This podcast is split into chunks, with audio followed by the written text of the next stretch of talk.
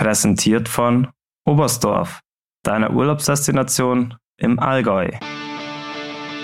Was hältst du von der Veränderung der Streckenlänge in der Mixstaffel? Ja, ist besser. Muss man, nicht, muss man sich nicht so quälen. Wir haben jetzt eh langsamere Skier, es ist eh alles langsamer. Also ist gut. Ah, das ist doch keine schlechte Laune. Skalkenhumor, das ist immer gut. Schwarzer Humor ist wichtig. Außerdem ist es ja bloß Norwegen. Dann sind halt die ersten sechs Plätze weg, aber siebter kann man immer noch werden. Ich glaube, es gibt wenige Profisportler im Langlaufbereich, die so wenig Wachs besitzen wie ich.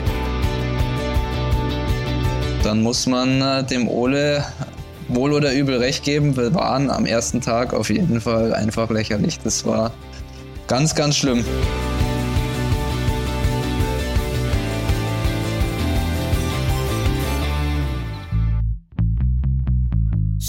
Happens. Der Wintersport-Podcast mit Vinzenz Geiger.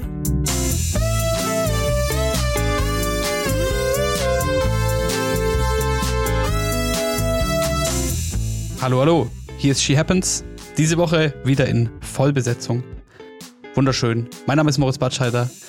Ich sitze in München und mir zugeschaltet zum einen aus Garmisch-Partenkirchen Corinna Horn. Hello und aus Oberstdorf Vinzenz Geiger. Servus. Und äh, Vinzi, wir haben uns ja schon fast Sorgen gemacht. Sorgen, dass du vielleicht auch noch länger in Oberstdorf sitzen bleiben musst, weil eigentlich geht's heute, wenn ihr das hört, äh, für euch los in den hohen Norden. Fast hättest du aber nicht gedurft. Was ist los? Ja, genau. Also ich war letzte Woche noch in Davos beim Lehrgang und am Samstagabend habe ich dann so leicht, äh, ja, mich nicht mehr so fit gefühlt und ja, Sonntag war ich dann echt ein, war ich krank, also kann man nicht anders sagen. Ich habe mir irgendwie einen Infekt, einen Infekt aufgeschnappt gehabt und ja, am Montag war ich dann, glaube ich, im Arzt und ja, Blutwerte genommen und jetzt eben am Dienstag, also wenn wir das aufnehmen heute, nochmal Blutwerte und ja, die, die passen jetzt heute wieder, deswegen kann ich morgen mitfliegen, weil wenn die Blutwerte jetzt nicht gut gewesen wären, dann hätte es keinen Sinn gemacht, da jetzt einen hohen Norden zum Fliegen. Aber so ähm, bin ich jetzt wieder fast topfit. Ich hoffe bis Freitag, ähm, dass ich wieder komplett fit bin. Ich weiß nicht, ob ich äh, meine hundertprozentige Laufleistung gleich zeigen kann, aber das wird man sehen. Das wird dann aber am Freitagabend, äh, Donnerstagabend entschieden, wie ich mich dann auch fühle, ob, ob ich dann mitlaufe oder nicht.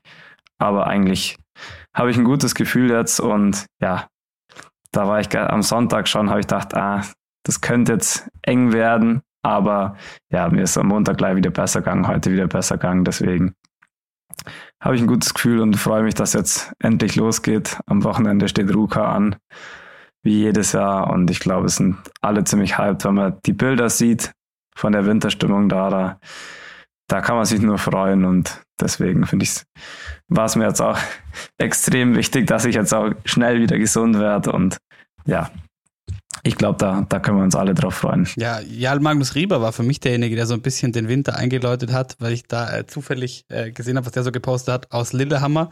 Und ich mir dachte, hui, da ist ja schon echt richtig Winter in Skandinavien. Ja, genau so schaut es aus.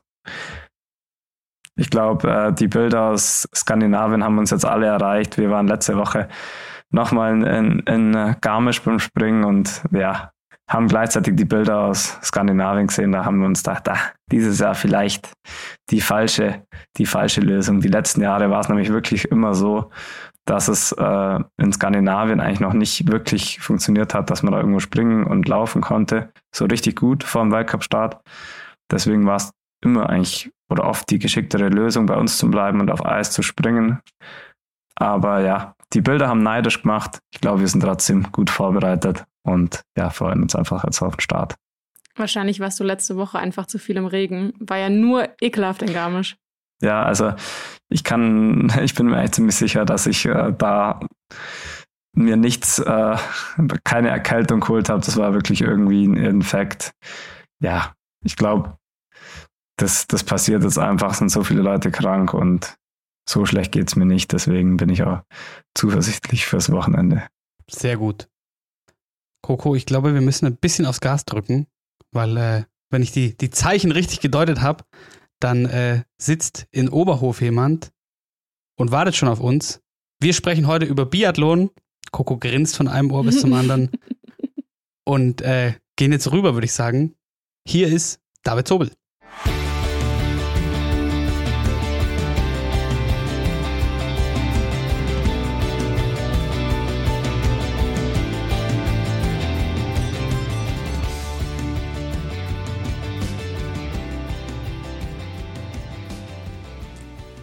Knapp ein Jahr ist es her, seitdem wir das letzte Mal mit ihm gesprochen haben. Damals war es über die wilde Eisrampe in Le Gros Bonon.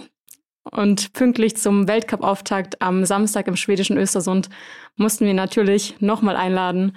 Schön, dass du da bist. Hallo David Zobel. Danke für eure Einleitung. Schön, dass ich wieder hier sein darf. Sind denn die Koffer schon gepackt? Die äh, Koffer im Truck, die sind schon gepackt, die sind schon lange wieder drin.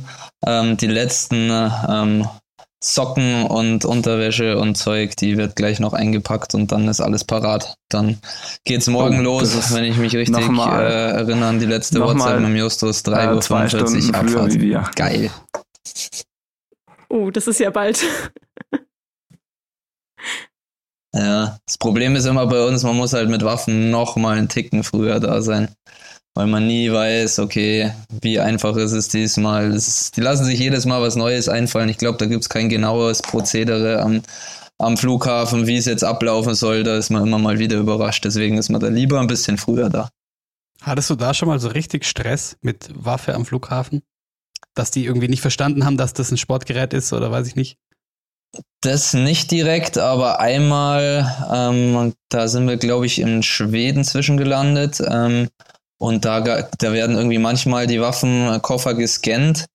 Und da hatte ich dann noch ein Waffenöl drin. Das war noch nie ein Problem. Aber bei diesem Flughafen war es ein Problem. Dann haben die meinen Waffenkoffer aufgeknackt, haben da das Schloss aufgebrochen und haben das Waffenöl rausgeholt. Das war mal ein bisschen blöd, weil sie dann nicht mehr so ordentlich äh, die Waffe wieder reingelegt habe. Die war danach schön verkratzt. Das war richtig ärgerlich. Aber ansonsten kann ich mich bei mir persönlich jetzt nicht an riesige Probleme erinnern, aber es gab schon mal die eine oder andere Geschichte. Also bei der Laura ist zum Beispiel mal die ganze, der ganze Waffenkoffer dann gebrochen. Der kam dann einfach offen an. Das war auch Vogelwild. Also es ist immer mal wieder. Roman hatte jetzt äh, beim letzten Lehrgang kam die Waffe gar nicht an. Die kam dann einen Tag später. Ist auch eher schlecht. Also da ist immer ein bisschen Spannung mit dabei. Wie hast du die vergangenen Tage verbracht? Wir waren jetzt nochmal viel in der Skihalle, ähm, haben da nochmal die letzten Einheiten trainiert. Aber wir sind jetzt gerade auch erst wieder sechs Tage zurück äh, aus Norwegen. Von dem her richtig viel ist jetzt gerade nicht passiert. Ähm, bisschen runterkommen, nochmal ein bisschen gemütliche Zeit verbringen und dann ja schon wieder packen. Du bringst uns gleich dahin. Es, es, tut mir fast ein bisschen leid, dass wir, dass wir gleich darauf kommen müssen. Aber ihr wart in, Nor in Norwegen in äh, Schuschön oder wie auch immer man es dann korrekt ausspricht, äh, bei Lillehammer und äh, es gab eine Schlagzeile, die aus dem hohen Norden bis hier rüber geschwappt ist, nämlich dass äh, die Legende Ole Anna Björndalen äh, über euch meinte, dass das, was ihr da veranstaltet hättet bei diesen Rennen, äh, also ich zitiere nur, lächerlich aussah. Was war da denn los? Ja, also die Schlagzeile war natürlich sehr, sehr reißerisch. Wenn man da aber dann den ganzen Artikel gelesen hat, dann hat sich das schon wieder ein bisschen anders dargestellt. Ähm, ich war nämlich auch erst schockiert und überrascht. Habe ich mir gedacht, was hat denn der Kollege jetzt schon wieder ausgepackt? Ähm, aber ja, wenn man den ganzen Artikel gelesen hat, dann ging es halt hauptsächlich um die Flurproblematik. Und es war halt jetzt das erste Rennen, was komplett flurfrei eben für uns war. Und da hat man leider feststellen müssen, dass wir gegen die Norweger absolut gar keine Chance hatten. Äh, an dem ersten Tag, am zweiten Tag war es immer noch nicht gut, aber es war schon deutlich besser. Und ähm, dann muss man äh, dem Ole wohl oder übel recht geben. Wir waren am ersten Tag auf jeden Fall einfach lächerlich. Das war Ganz, ganz schlimm. Also das hat überhaupt keinen Spaß gemacht. Es waren Abstände wie Senior zu Jugend gefühlt und es war einfach nur grausam. Ja. Aber wie waren die Bedingungen zum Laufen? Weil eigentlich war es ja kalt, oder? Wir haben auch gedacht, okay, wenn es nasse Bedingungen hat, dann wird es Probleme geben mit den Ski, dann werden die Laufzeiten wahrscheinlich deutlich länger. Ähm, das hängt einfach mit dem Flur zusammen, das versteht man. Aber in dem Fall, wie du gesagt hast, das waren kalte Bedingungen, für uns völlig unverständlich, warum. Aber ja, also die Sprintzeit alleine hat sich ja schon um drei Minuten verlängert. Für uns Deutschen dann eher um fünf Minuten verlängert im Vergleich zu einem normalen Sprint. Und das war halt schon echt kriminell. Und wenn wir halt dann mit den Technikern gesprochen haben, es war halt viel Neuschnee und der war wohl relativ feucht. Und daran hat es halt dann wahrscheinlich gelegen. Also es war, es war halt einfach extrem zu sehen. Du bist die erste Runde gelaufen, die erste halbe Runde, richtig gute Ski, alles einmal frei. Und ab der ersten halben Runde ging es dann stetig bergab bis hin, ja, letzte Runde, da bist du auf einmal, wo du vorher in der Abfahrtshocke warst, musstest du dann 1-1 laufen. Da hast du dir, es war schon wirklich richtig hart. Es hat nicht viel Spaß gemacht, muss man ehrlicherweise sagen. Also eigentlich kennt man ja so bei den Deutschen oder bei uns, dass es die Ski, wenn es kalt ist, sind es eigentlich immer gut. Und man hat jetzt eigentlich auch ja. gesehen in Munio bei den Langläufer, Langläufern, die waren ja auch richtig stark. Also da kann es, die haben auch sicher gute Ski gehabt, sonst kommen nicht so krasse Ergebnisse raus. Ja. Deswegen hat mich schon stark ja. gewundert, dass es dann wirklich so schlimm war. Aber wenn du sagst, ja, Neuschnee, dann macht das, macht das irgendwo schon Sinn. Ja, und am nächsten Tag war es dann eben schon nicht mehr so viel Neuschnee. Es hat immer noch geschneit, aber deutlich weniger. Und ja gut, wir waren schon immer noch eine Welt weg von den Norwegern.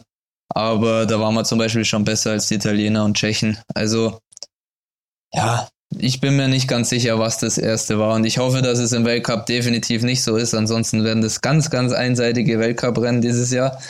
Ähm, weil es kommt ja noch dazu, also es ist jetzt alles äh, nichts Gesichertes, aber es gab natürlich dann schon auch ein paar Gerüchte, die da so rumkursiert sind. Ähm, die hatten ja auch äh, Qualifikation und die hatten ja sehr, sehr viele Starter, ähm, die Norweger. Die haben einfach am Vortag schon die Ski gewachsen. Sie haben nicht mal aktuell an dem Tag getestet.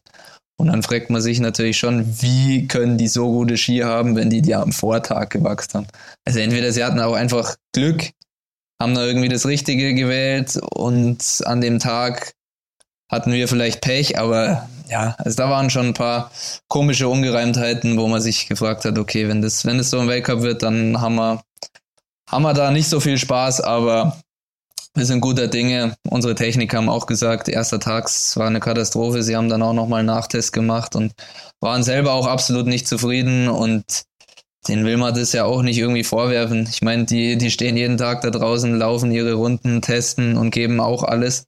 Und deswegen, ich meine, klar, die Norweger haben vielleicht immer noch mehr Schnee und länger Schnee und vielleicht auch noch ein bisschen mehr Geld, um da noch ein bisschen mehr zum Testen. Aber ich denke, dass, dass wir in Deutschland da jetzt nicht so weit weg sind und dass sich das dann so schnell wie möglich annähert. David, bevor wir jetzt über das Flurverbot sprechen, ähm, müssen wir vielleicht auch noch mal einen kleinen Schritt zurückgehen. Ähm, es standen die Quali-Rennen an in Schuhschön. Wie ging's dir?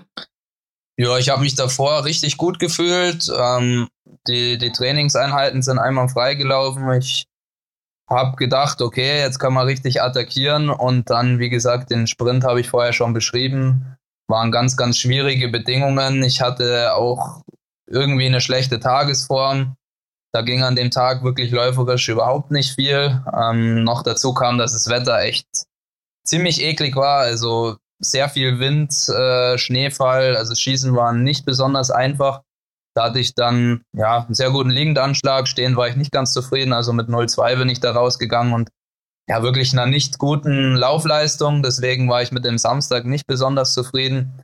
Und am Sonntag lief es dann schon deutlich besser ähm, mit drei Fehlern insgesamt und dann auch einer deutlich besseren Laufleistung habe ich es dann am Ende geschafft, äh, mich für den Weltcup zu qualifizieren, aber es war auf jeden Fall knapp. Wir haben alle dann sehr ähnliches Niveau gehabt und es ging wirklich nur um kleine Nuancen und ja, Quali ist halt Quali, es ist immer nervenaufreibend und man ist einfach froh, wenn man es geschafft hat, aber ja, souverän war was anderes. Hat dich persönlich innerhalb äh, eures Teams irgendwer überrascht dieses Jahr, Vorbereitung und bei diesen Quali-Rennen? Ähm, grundlegend würde ich sagen nein, aber zu erwähnen muss man eigentlich schon Philipp Navrat, weil gerade mit der Verletzung äh, in Herzogenaurach, also okay, es war Frühjahr, aber es war nicht ganz ohne mit seinem Fuß, was er da gehabt hat. Ähm, da hat er doch relativ viel äh, Trainingsausfall gehabt. Da wusste man jetzt nicht genau, in welche Richtung das läuft. Und da hat er an der deutschen Meisterschaft schon bewiesen, dass er wirklich wieder auf einem richtig guten Stand ist. Und jetzt zusätzlich ähm, mit der Leistung bei der Quali, also ganz souverän da als Bester durchzugehen, das war schon erwähnenswert, finde ich. Wir können ja mal kurz auf das Aufgebot für Östersund schauen.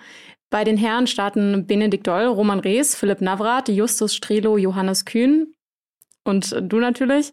Und bei den Damen Vanessa Vogt, Sophia Schneider, Hanna Kebinger, Janina Hettich-Walz, Franziska Preuß und Selina Grotian. Ähm, du hast vorhin schon gesagt, bei der Quali sind, es ist natürlich immer die Stimmung so ein bisschen angespannt. Ähm, Gab es da auch ein paar Diskussionen oder Ungereimtheiten nach den Wettkämpfen oder nach der Entscheidung der Trainer? Das ist natürlich eine ganz gefährliche Frage. Das sind natürlich Internas, ähm, die sind gefährlich, da jetzt äh, an die Öffentlichkeit zu tragen. Aber ich sage mal, bei uns Männern war es einfach brutal eng. Da ging es wirklich um 0,2, 0,3 Prozent. Ähm, da wurde aber schon fast komplett nach Liste gegangen. Ähm, klar, ähm, der Simon Kaiser war natürlich ein bisschen enttäuscht, weil er eigentlich der Sechste nach Liste war. Und da hätte man natürlich sagen können, dass man den ähm, mitnimmt. Auf der anderen Seite hat der Hannes natürlich auch einfach schon sehr, sehr viele Ergebnisse stehen und hat da wirklich auch einen guten Massenstart gemacht. Also das war wirklich minimale Entscheidung. Da das ist ein Trainerentscheid, da können die Trainer entscheiden.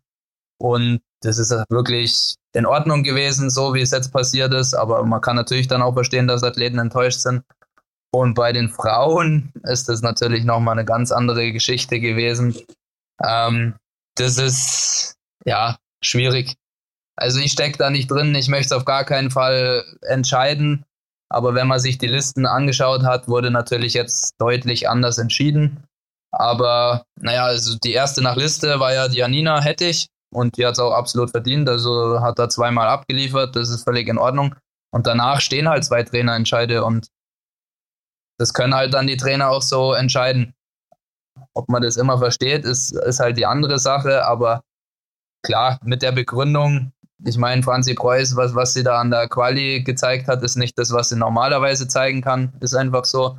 Wenn die, wenn die einfach ihr Zeug macht und wieder in die Verfassung kommt, wo sie schon war, dann gehört sie absolut in den Weltcup. Dann läuft sie ums Podium mit. Also da braucht man auch nicht diskutieren. Und mit Selina, da braucht man auch nicht diskutieren, dass sie auf jeden Fall ein Riesenpotenzial hat und dass man da natürlich hofft, ähm, dass sie den Weg von letztem Jahr einfach so weitergeht. Und da drücke ich ihr auch die Daumen und ich glaube auch, dass sie das drauf hat. Ähm, von dem her, am Ende kann man dann schon alle sechs Athleten verstehen, die dann da laufen. Aber an dem an Wochenende waren andere eigentlich besser. Und dann ist es halt immer sehr schwierig. Ja, es ist ja jetzt auch nicht deine Aufgabe, da jetzt äh, für uns eine, eine Wertung zu machen. Aber ist vielleicht schon ganz interessant, ja. wie du es jetzt äh, erklärt hast. Ja, also ich denke, ich hab's. Also so sehe es ich. Das ist aber komplett eine subjektive Meinung. Trainer möchte ich in dem Fall nicht sein. Das sind immer harte Entscheidungen.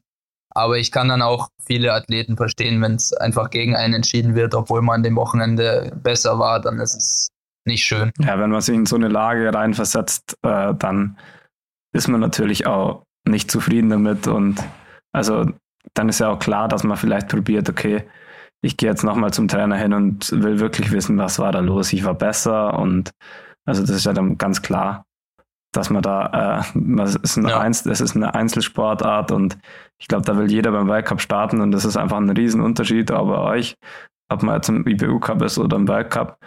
Deswegen glaube ich, ist es auch nur normal. Also es wäre es wär nicht normal, wenn man da als Athlet dann sagen würde, ja, ist mir egal. Also ich probiere es jetzt gar nicht mehr nachzuhaken. Ja ich gebe es jetzt einfach auf. Ja. Absolut, aber dazu muss ich sagen, wie du jetzt auch gesagt hast, dass man nochmal irgendwie nachhakt oder so. Also die Erklärungen waren top, alle Einzelgespräch bekommen ähm, und dann wurde das vom Sportdirektor und den Trainern dargelegt. Also die Kommunikation war in dem Fall äh, sehr gut. Also da kann man jetzt nichts sagen.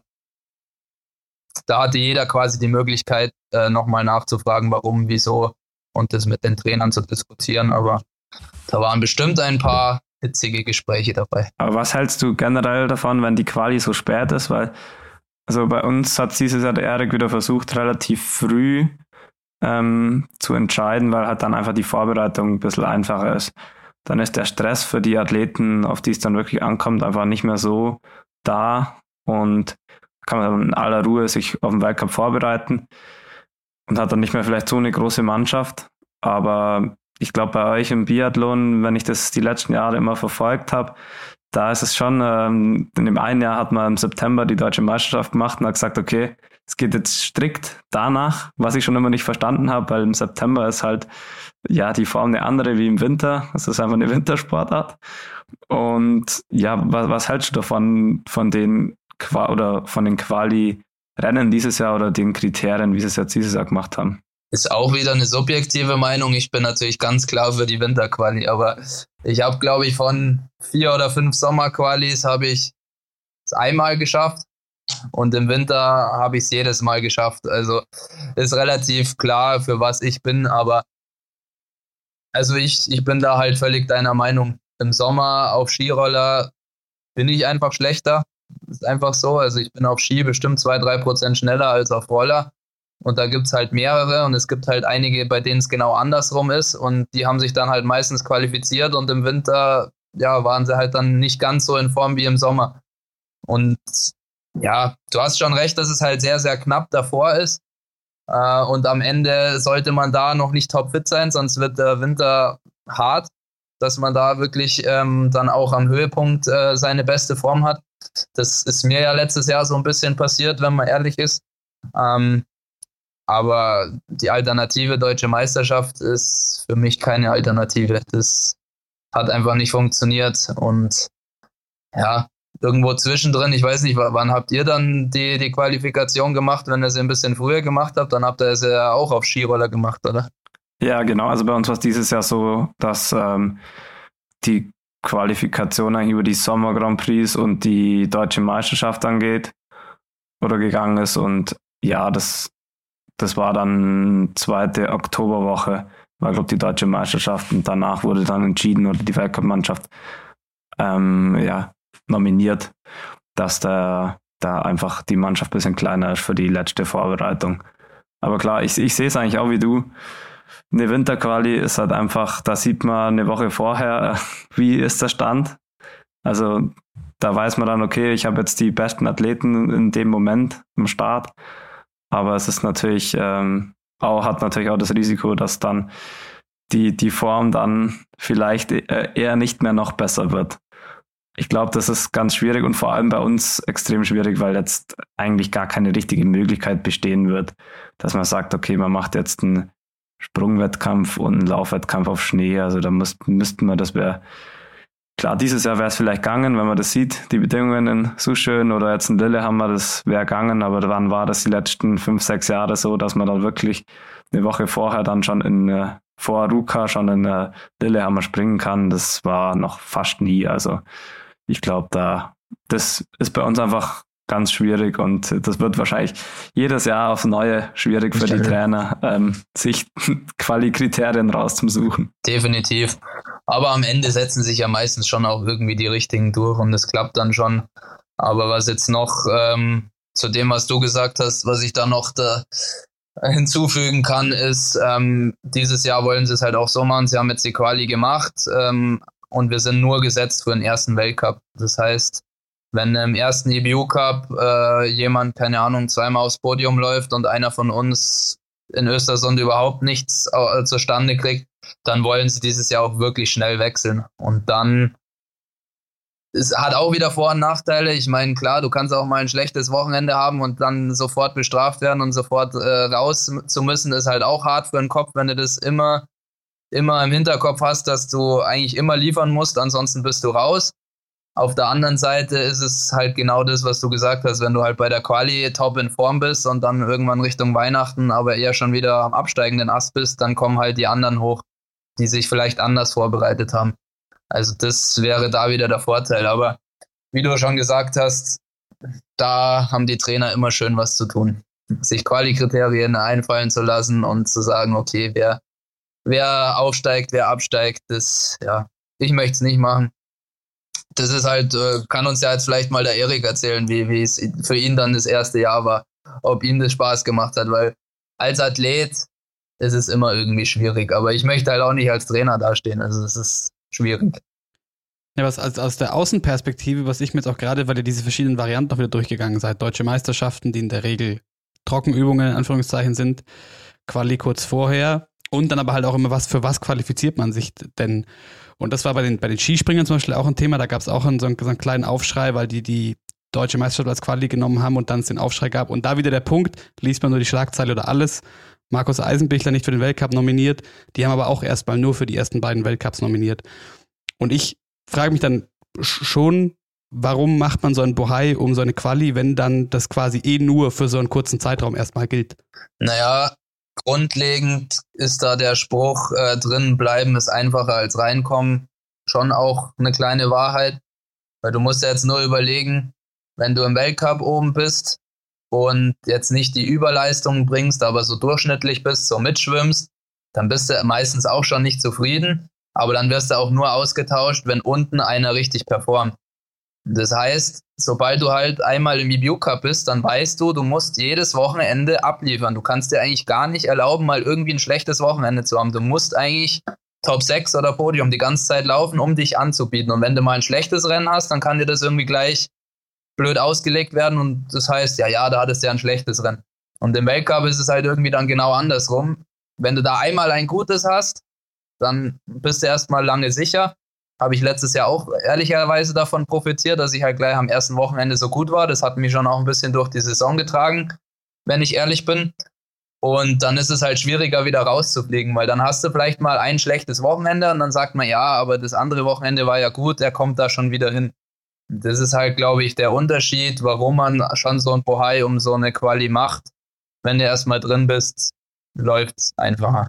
Und David, gerade du kannst da ja auch ein langes Lied von singen. Du warst ja lang genug im IBU Cup, bist ja auch erst deine zweite richtige Weltcup-Saison jetzt. Genau. Also äh, nicht letztes Jahr, aber das Jahr davor, also das Olympiajahr, da bin ich ja auch im IBU Cup, glaube fünf oder sechs Mal am Stück Top 6 gelaufen, bevor ich dann in Weltcup durfte. Und dann habe ich auch direkt äh, die halbe Olympia-Quali geschafft.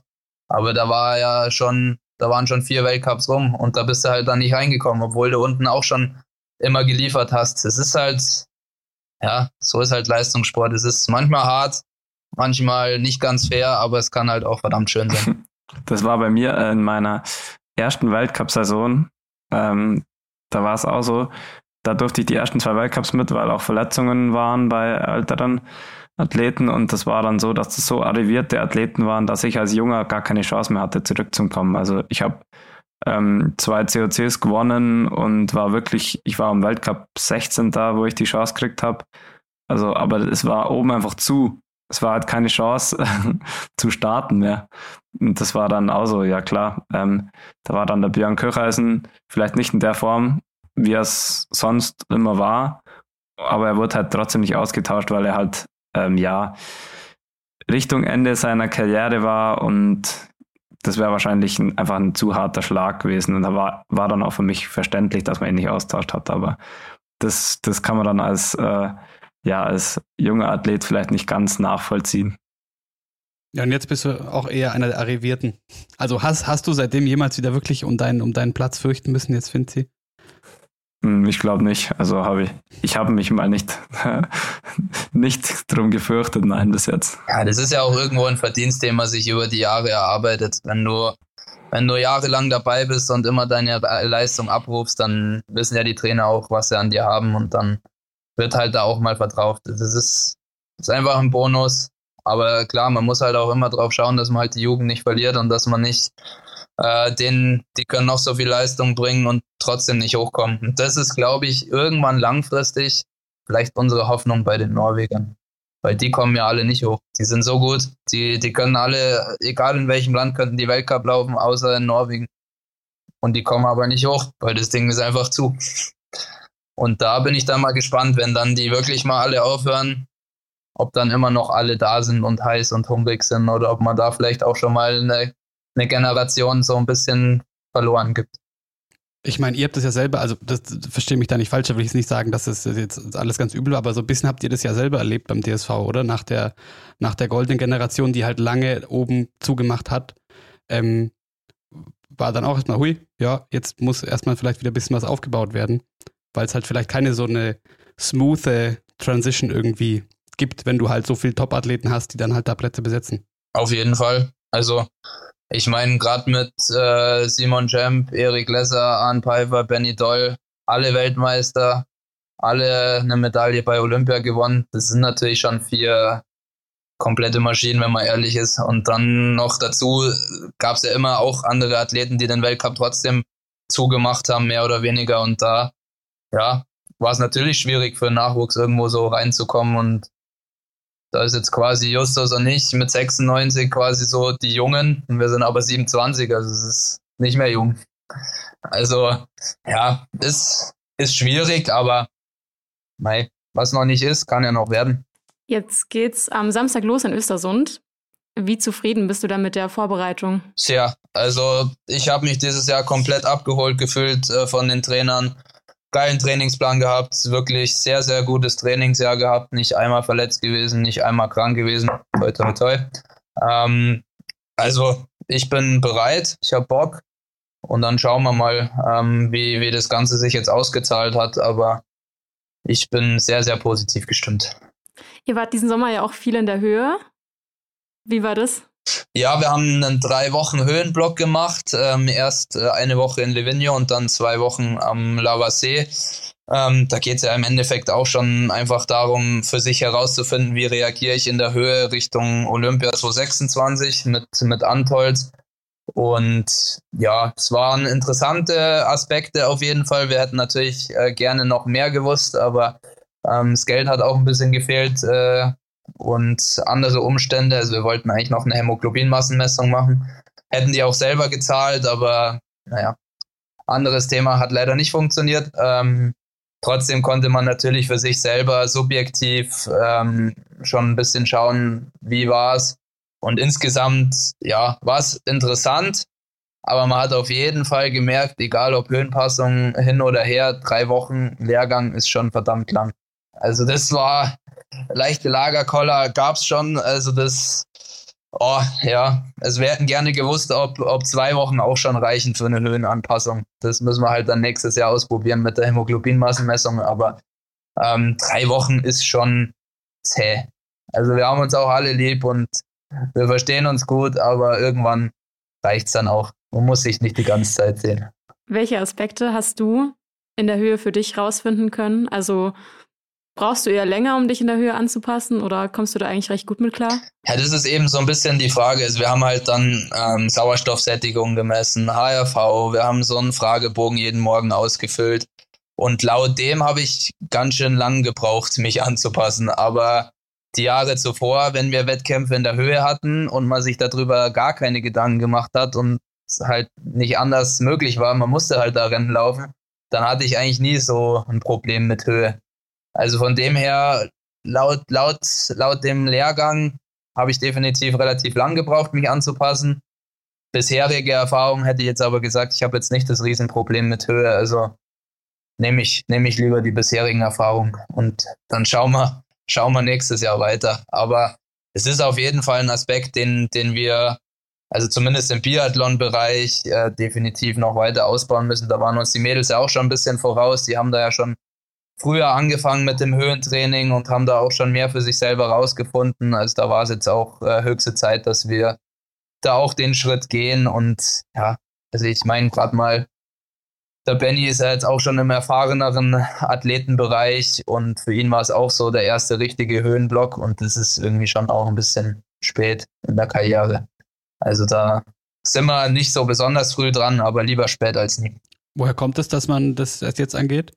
Ja, das hat halt schon der Urosch, der jetzt quasi ähm, Cheftrainer ist und mit dem Fipser zusammen haben die zwei halt angeschoben und für Urosch hat gesagt, er führt keinen Weg vorbei. Er hat es schon immer so gemacht. Ähm, wenn man bei Olympia fit sein will, dann brauchen wir die Höhentrainingslager, dann brauchen wir die Erfahrung mit der Höhe. Da muss jeder Athlet, der bei Olympia steht, wissen, äh, wann er optimal angepasst ist, ähm, was er machen muss.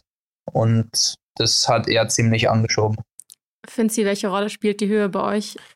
Ja, also dieses Jahr gar keine eigentlich. Und bei uns ist es sehr schwierig umzusetzen, weil wir können, oder es ist schwierig, drei Wochen in die Höhe zu gehen, weil wir müssen ja dann doch mal wieder springen und die Kombination zu finden, ähm, dass man dann auf eine Schanze kommt, ist dann relativ schwierig.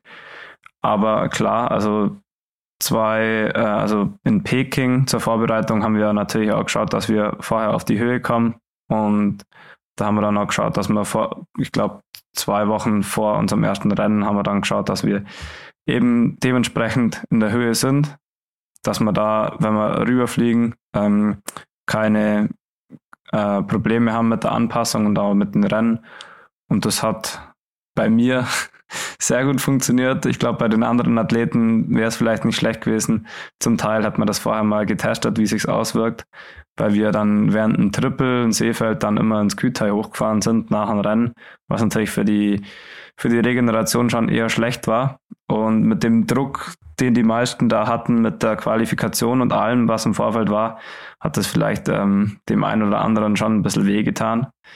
Ähm, mir persönlich hat offensichtlich gut getan. Also ich habe, äh, ich hatte ja dann wirklich absolut keine Probleme in Peking. Aber ja, so, so richtig austestet habe ich es jetzt nicht als, als Trainingsmittel. Wäre vielleicht mal interessant, aber ich glaube, dass es schon schwierig wird. Ich, ich weiß, äh, was ich tun muss, dass ich in eine Laufform komme. Und deswegen, ich glaube, da, da wird sich bei mir eher dann der Fokus immer erstmal auf dem Springen bleiben. Klar, für 26 kann man sich überlegen, ob man da vielleicht mal was einbaut, aber das, das werden wir, glaube ich, im Frühling dann äh, mehr besprechen, was wir da vielleicht mal probieren. Aber für mich ist äh, der Fokus dann meistens doch eher darauf, dass ich dann in die gute Sprungform komme, weil das Laufen dann doch auch äh, eher meine Stärke ist. Aber Laufen ist noch ein ganz gutes äh, Stichwort, David. Du hast gerade schon äh, eben Uros, ich bin mir noch nicht sicher, Welle-Patch, glaube ich, ist richtig, oder? Ja. Äh, der seit letztem Jahr Würde ich auch so sagen. euer Cheftrainer ist. Und jetzt habt ihr dieses Jahr äh, nochmal Verstärkung äh, bekommen, Stichwort Laufen. Jens Filbrich ist bei euch mit dabei. Ja, Fipster hat natürlich seine Stärken übernommen. Er hat von Anfang an gesagt, er kann uns jetzt nicht besonders viel im Schießen äh, beibringen. Äh, wobei er da auch selber noch ja, jeden Tag lernt und da sich versucht, ähm, Sachen anzueignen. Aber da war klar, dass sein Posten auf der Strecke ist und da macht er extrem viel, nimmt viel per Video auf, versucht da viel mit uns zum Sprechen, hat da Schlagwörter mit uns äh, ausgemacht. Äh, ja, er hat einfach Bock und das ist, glaube ich, schon mal das, das Wichtigste. Also er ist einfach engagiert, man merkt, okay, da brennt einer für dies, der gibt alles für dich, dass du am Ende da fit bist und dann Gas geben kannst und das macht einfach Spaß. Also der, der hat uns jetzt schon, find, bin ich zumindest der Meinung, äh, sehr bereichert. Aber das ist doch sicher auch lustig, wenn er am Schießstand mitsteht und ähm, keine Ahnung, ihr macht ja auch super viele unterschiedliche Sachen, mal irgendwie ein paar Staffelspielchen einbaut, etc. Ähm, ist ja bestimmt auch alles neu für ihn. Ja, und da war auch schon häufiger mal dann die Scheiben falsch aufgezogen und ähm, ja, durchs Glas schauen ist auch noch immer ein bisschen spannend, aber ja, er nimmt es an und ähm, naja, am Ende zeigt er uns halt quasi einfach nur die Schussbilder und dann sagt er, ja, ich würde das und das drehen und dann sagen wir ja oder nein. Also am Ende könnten, könnte sich ja jeder von uns sofort hinter das Glas stellen und, und selber ähm, anschießen. Es geht halt nur nicht immer hinterlaufen und vor. Ähm, von dem her, ja, kann man ihm da ja helfen und ich denke, er lernt da schnell und er kann da, kann da sich noch weiterentwickeln, aber er wird jetzt kein Schießtrainer. Aber das brauchen wir ja auch nicht, da ist der Uraus dafür da und ähm, im, im Technikbereich und ähm, auch im Trainingsplanbereich, da ist er sehr, sehr erfahren als Athlet wie als Trainer und da macht er seine Arbeit und da finde ich, macht er sie sehr gut.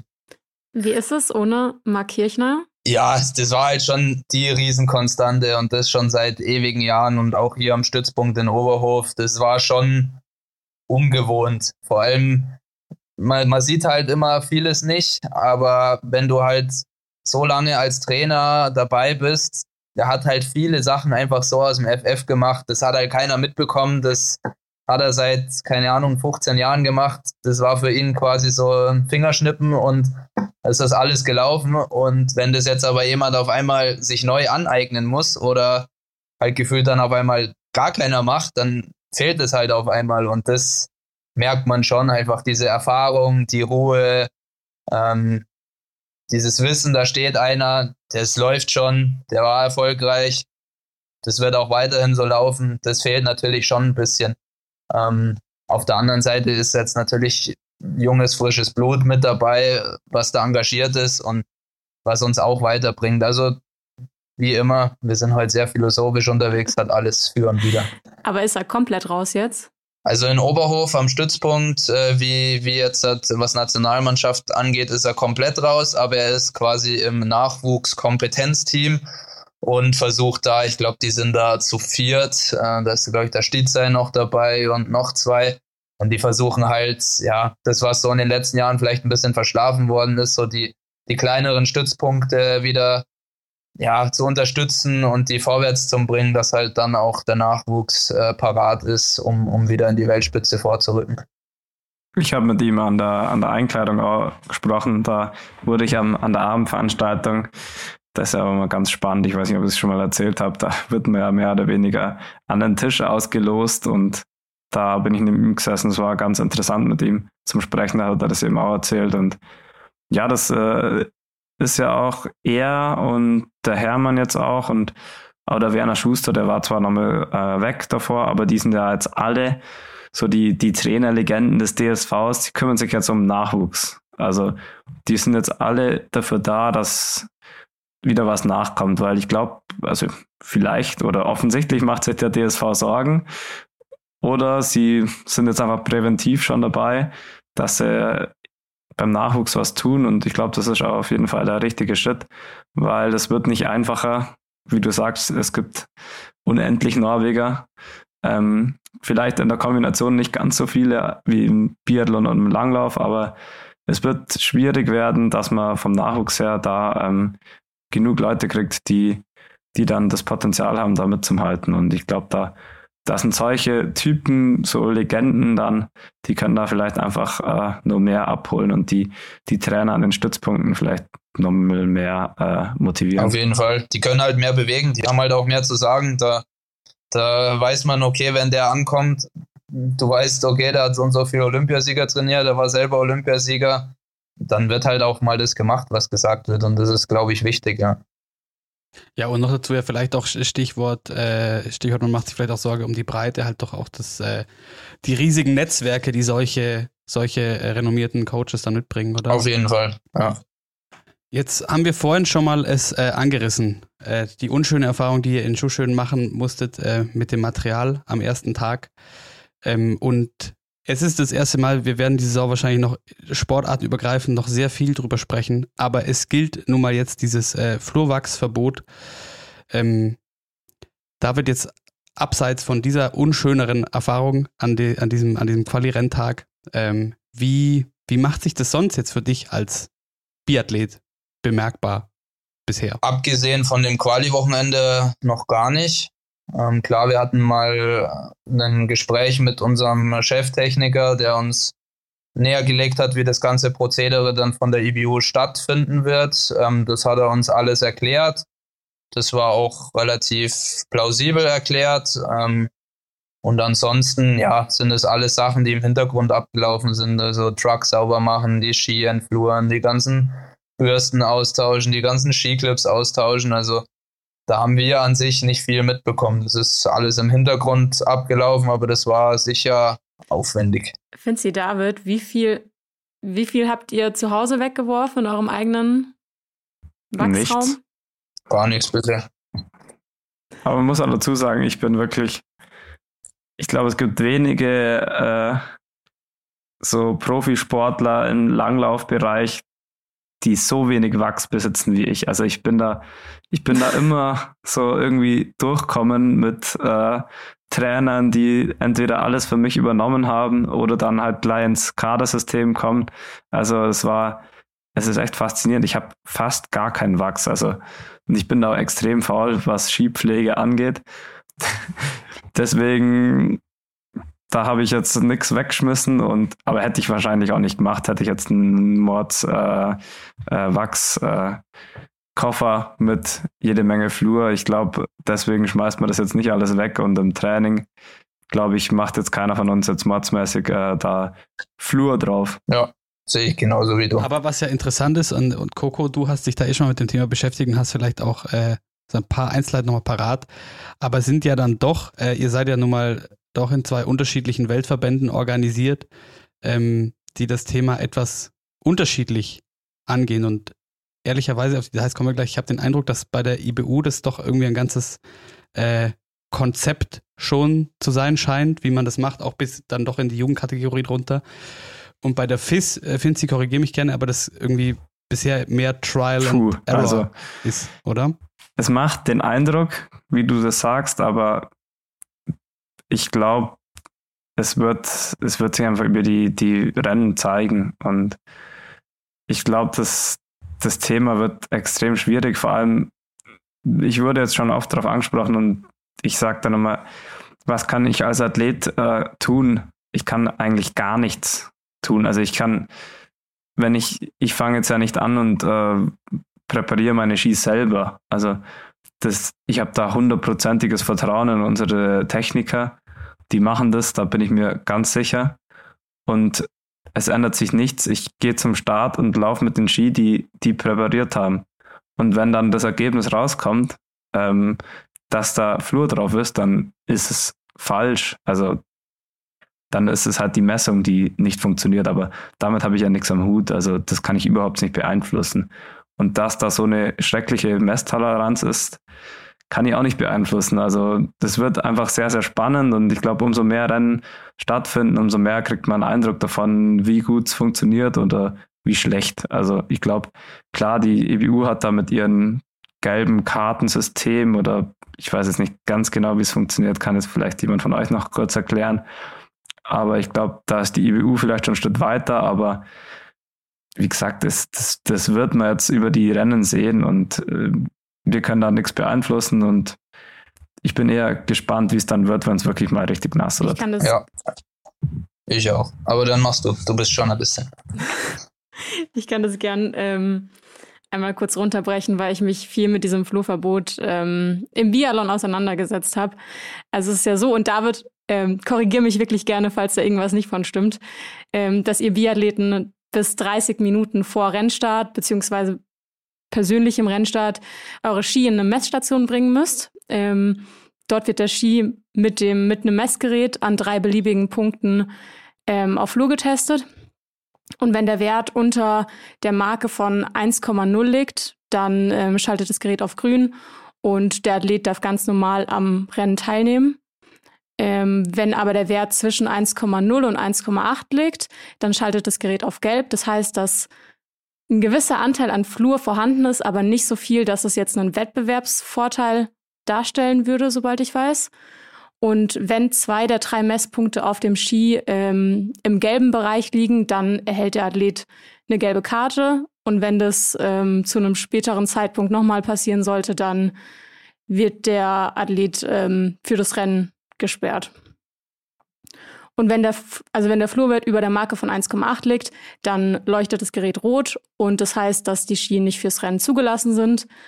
Aber ich glaube, der große Unterschied zu FIS ist, und Finzi, korrigiere mich du da auch gerne, ähm, dass im Biathlon nochmal ein zweiter Ski nachgebracht werden darf, oder?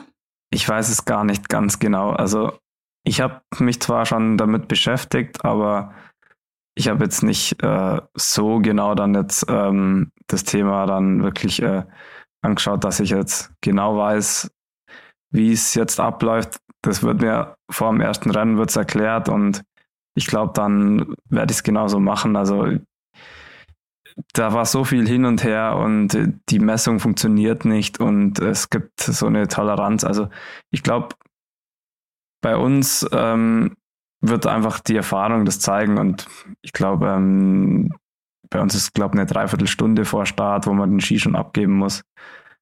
Das wird, ich glaube, jetzt im Vorfeld vom ersten Weltcup werden wir da noch eine, eine ordentliche Einweisung kriegen. Da bin ich mir sicher, dass das dann auch alles läuft. Ich glaube, so schwer, schwierig wird es dann auch nicht. Aber ich glaube auch, dass davor wird keine Probleme geben oder sehr, sehr wenige.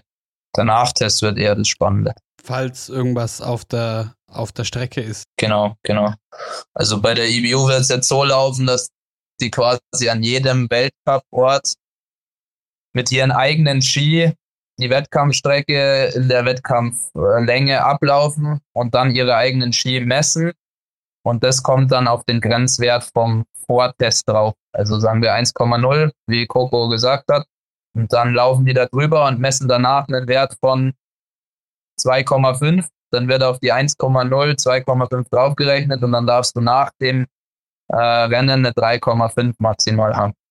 Das ist halt spannend, weil wenn da irgendwo eine 2,5 vorkommt, also wenn es halt irgendein Ort ist, wo kein Naturschnee liegt, irgendein Kunstschnee und da noch übelste Flurreste drin sind und du läufst halt dann über ein Stück, wo, keine Ahnung, vielleicht ein bisschen mehr Flur liegt, und dann hast du auf einmal ein Problem. Ich glaube, das sind eher die Probleme. Also davor kann ich mir nicht vorstellen, das, das wird schon laufen. Das hat jetzt auch in Shushin tiptop funktioniert, also da mache ich mir keine Sorgen. Es wird eher, eher danach, glaube ich, spannend. Und ähm, vielleicht noch kurz zu betonen, das Flurverbot gibt es nur im Weltcup und im IBU Cup. Im IBU Junior Cup, also bei den Jugend- und Juniorenserien, ähm, gibt es das nicht, auch nicht bei der JWM. Da wird aber dann Einheitswachs eingeführt. Und das ist, glaube ich, der entscheidende Unterschied zur FIS, oder? Weil in der, in, in der, in der FIS ist alles unter Weltcup, gibt es halt nicht, soweit ich weiß. Ich glaube, eigentlich wäre es äh, schon angedacht, dass es überall durchgeführt wird, aber es ist einfach nicht möglich. So viele Geräte gibt es nicht. Und also bei uns ist jetzt, wir testen dieses Jahr im Weltcup, so wie die Langläufer letztes Jahr in OTP, testen wir dieses Jahr in Oberstdorf das gemeinsame Wachsen oder das Einheitswachs, äh, wie man es auch immer nennt. Bei uns früher im, im Schülercup und im Deutschlandpokal gab es immer ein gemeinsames Wachsen. Ähm, ich weiß nicht genau, wie das dann abläuft. Auf jeden Fall bekommen da alle das gleiche Wachs drauf und ich glaube, dass das ähm, schon eine gute Möglichkeit ist. Also klar, man kann die Ski vorher präparieren und dann wird vielleicht der Schliff noch entscheiden. Da, kann man sich jetzt drüber streiten, aber ich bin der Meinung, wenn das gut funktioniert mit dem, mit dem Einheitswachs, ist das eine gute Lösung. Es spart einfach auch viel Geld und viel Testerei und also ich bin, bin mal gespannt, was da jetzt passiert. Aber die konkrete Frage ist doch, David, hast du bist du beunruhigt? Hast du vielleicht Angst, dass dir sowas passiert wie bei den Alpinen schon direkt am ersten Rennen Ranghild Mowinkel, die äh, unwissentlich hat sich dann auch aufgeklärt, im Nachhinein war ein äh, kontaminiertes Werkzeug, aber halt drüber war und damit raus. Nee, da habe ich keine Bedenken. Da arbeiten unsere Techniker hervorragend und da bin ich mir sicher, das ist alles safe. Also wie gesagt, vor dem Start mache ich mir gar keine Gedanken. Nach dem, nach dem Rennen das wird sich noch zeigen, aber glaube ich, ist auch nicht problematisch. Problematisch ist wahrscheinlich eher der Rückstand zu den Norwegern im, Wachsen. Das, das, das macht mir jetzt zumindest nach der Quali im Moment die Hauptsorgen, aber nach dem nächsten Wochenende wissen wir schon mehr. Hast du den Truck schon gesehen, den neuen von den Norwegern? Die, die haben sich doch so ein Monster angeschafft. Habe ich schon gesehen, ja. Ein Riesenwohnzimmer. Ein Riesenwohnzimmer, ja. Also der schaut relativ ähnlich zu dem äh, Schwedenpark aus. Den haben die ja auch letztes Jahr schon gehabt, aber haben halt gewusst, okay, Flurverbot, deswegen haben sie den noch nicht verwendet und haben den jetzt erst ein, ein Jahr später rausgekramt. Und ja, der ist schon nett. Kann man es aushalten da drin. Dazu kurze Anekdote. Johannes Tinis Bö hat äh, diesen Truck als Penisverlängerung äh, bezeichnet. ja, ich, äh, hat, er, hat er recht. Interessante Wortwahl für den Wachstruck. Penisverlängerung der Wachsmafia. Naja, hoffen wir mal das Beste ähm, für die Saison. Am Samstag steht ja die Mixstaffel an und die Single Mixed. Weißt du da schon, ähm, ob du starten wirst? Oder ist das vielleicht auch noch gar nicht entschieden? Also ich glaube, es ist schon entschieden und wir wissen es auch grob. Ich gehe mal nicht davon aus, dass ich da am Start stehen werde. Ich konzentriere mich auf den Sonntag. Da geben wir Gas. Ähm, aber final gesagt wurde da noch gar nichts. Das sind nur grobe Ideen, wer da am Start steht. Aber das kann sich auch jeder ungefähr selber ausmalen. Ist eigentlich komisch, dass es so rum ist von der, äh, vom Start her, dass man nicht sagt, man macht erst ein Einzel oder halt so kein Team. Beim Einzel muss man bei euch immer aufpassen, das ist ja gleich ein eigener Wettbewerb. Ähm, nee, weil wenn man erst ein Einzel hat oder bei uns ist dann noch ein, ein Sprungtraining, da kann man dann vielleicht nominieren, aber so kann man ja nicht so viel sagen dazu, außer jetzt von den Testrennen halt, oder? Deswegen können sie es ja eigentlich jetzt schon festlegen. Ja, haben sie wahrscheinlich auch schon. Aber das ist halt so ein bisschen Tradition. Also das ist ja im letzten Jahr nicht so gewesen. Da gab es aber auch keine zwei Wochen Östersund, da war es nur eine Woche. Aber vor Corona haben sie halt mal angefangen, diese, dieses erste, den ersten Weltcup-Ort in zwei Wochen zu unterteilen und da war halt war die Mixstaffel der Beginn. Das sollte eigentlich nur so ein Reinkommen sein, weil früher war Mixstaffel ja auch nicht besonders wichtig. Also es hat ja eigentlich gar nichts gezählt, mehr oder weniger. Aber mittlerweile zählt es ja auch ziemlich viel für die Nationenwertung. Also es ist schon ein bisschen wichtiger geworden. Aber ja, im Endeffekt, wie ich schon gesagt habe, die stellt sich relativ von alleine auf die Mixstaffel. Nur der Single Mix ist es vielleicht ein bisschen fraglich, wer da am Start steht, aber grundlegend ist es jetzt auch nicht kriegsentscheidend. Wichtiger sind schon die Männer- und Frauenstaffeln, finde ich. Ähm, was hältst du von der Veränderung der Streckenlänge in der Mixstaffel? Dass es jetzt sowohl für Damen als auch für Herren immer sechs Kilometer ist? Ja, ist besser. Muss man, nicht, muss man sich nicht so quälen. Wir haben jetzt eh langsamere Skier, es ist eh alles langsamer. Also ist gut. Ich merke, du bist sehr zuversichtlich, ne? Das letzte Wochenende hat Spuren hinterlassen. Oh Mann. Ich hoffe, nach, nach den nächsten zwei Wochenenden rede ich wieder anders. Ähm, nee, grundlegend äh, wäre es am besten gewesen, so wie es ganz am Anfang war, sechs Kilometer Frauen, siebeneinhalb Männer. Ich weiß nicht, warum man da überhaupt auf eine Änderung kam. Aber so ist es jetzt schon besser, als dass die Frauen auch mal siebeneinhalb laufen müssen, weil das war, das war Irrsinn.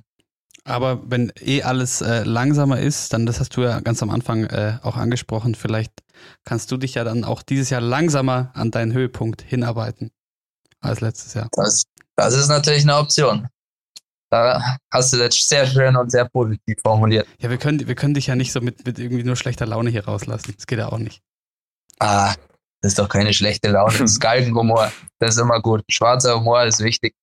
Außerdem ist es ja bloß Norwegen. Dann sind halt die ersten sechs Plätze weg, aber siebter kann man immer noch. Dann bist du halt der Erste vom Rest. Genau. So wurde der Benny doch auch immer bezeichnet, der erste Nicht-Norweger in der Gesamtwertung. Also es gibt, es gibt immer Ziele. Sehr gut. Was sind denn deine für die Saison? Ja, also so ein Start wie letztes Jahr wird schwierig zu wiederholen, aber den möchte ich dann gerne Richtung wichtigeren Rennen haben.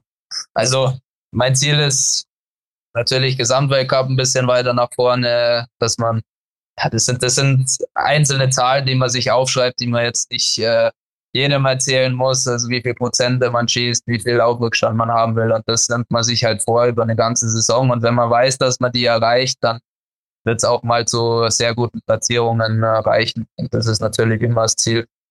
Und ganz klar, jetzt bin ich im Weltcup, Quali geschafft, dann möchten wir auch zur WM und dann möchten wir dieses Mal auch an der WM Topform haben und nicht umkrebsen, wie beim letzten Jahr. Auch wenn die Heim-WM natürlich immer, immer ein geiles Erlebnis bleiben wird. Ja, aber dann hoffen wir, dass du oder wünschen dir, dass du da diesen äh, ominösen Zahlen, die du dir gesetzt hast, etwas näher kommst und äh, trotzdem auch, ob mit Galgenhumor oder mit ehrlicher Freude, eine äh, spaßige Saison erleben kannst. Und äh, freuen uns bald mal wieder von dir zu hören. Vielen Dank. Ja, top. Vielen Dank. Und dann äh, geben wir Gas. Und dann nächstes Wochenende wissen wir mehr. Vielleicht brauchen wir dann gar keinen Galgenhumor mehr. Gut, ich wünsche euch was.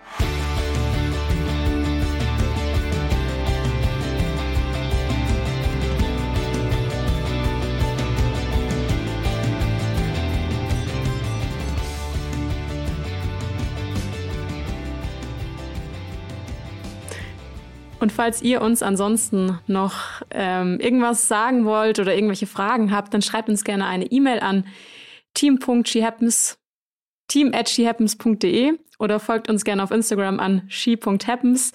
Ähm, abonniert uns auch gerne überall, wo ihr uns hört oder lasst auch gerne eine Bewertung da. Und ansonsten würde ich sagen, Finzi, wir drücken dir auf jeden Fall die Daumen fürs Wochenende. Danke. Und wir äh, freuen uns natürlich schon auf das äh, Weihnachtsband-Selfie. Ach, stimmt. Eh klar. Nicht vergessen. Wenn ich ihn dieses Jahr erwische, mache ich eins. Sehr gut. Zeit wird's. Gute Reise und ähm, dann quasi das nächste Mal, wenn wir uns hören, läuft ja dann alles. Dann sind wir wieder komplett drin. Das wird ein großer Spaß. Bis dahin, Ciao. Toi, toi, toi und bis nächste Woche. Ciao.